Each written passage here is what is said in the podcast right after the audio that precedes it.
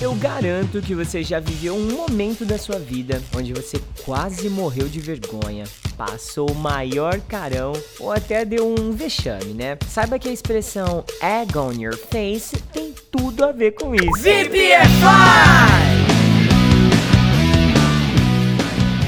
É isso mesmo que você ouviu. Hoje eu vou ensinar um negócio muito legal para você que tem tudo a ver com ovo e rosto, ou pior, um ovo no seu rosto, um ovo na sua cara, tá?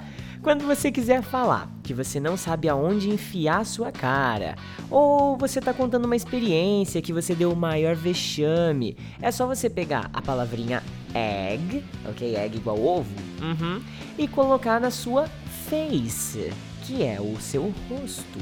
Olha, olha esse exemplo que vai fazer mais sentido para você, tá bom? She forgot her wallet at home and she had an egg on her face. Ela esqueceu a carteira em casa e deu o maior vexame. Ó, na boa, não é nem um pouco difícil usar essa expressão no dia a dia. Afinal de contas, eu, por exemplo, vivo pagando mico o tempo todo, sabe? Só que agora a gente vai ver um outro exemplo aqui para fixar bem legal essa expressão, tá? He has an egg on his face because he fell in the middle of the presentation.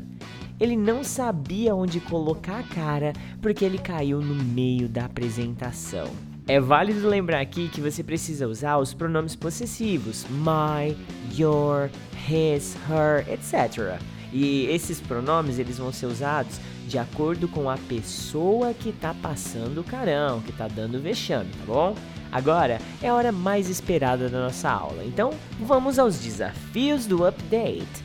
1. Eu tentei falar em público e dei o maior vexame.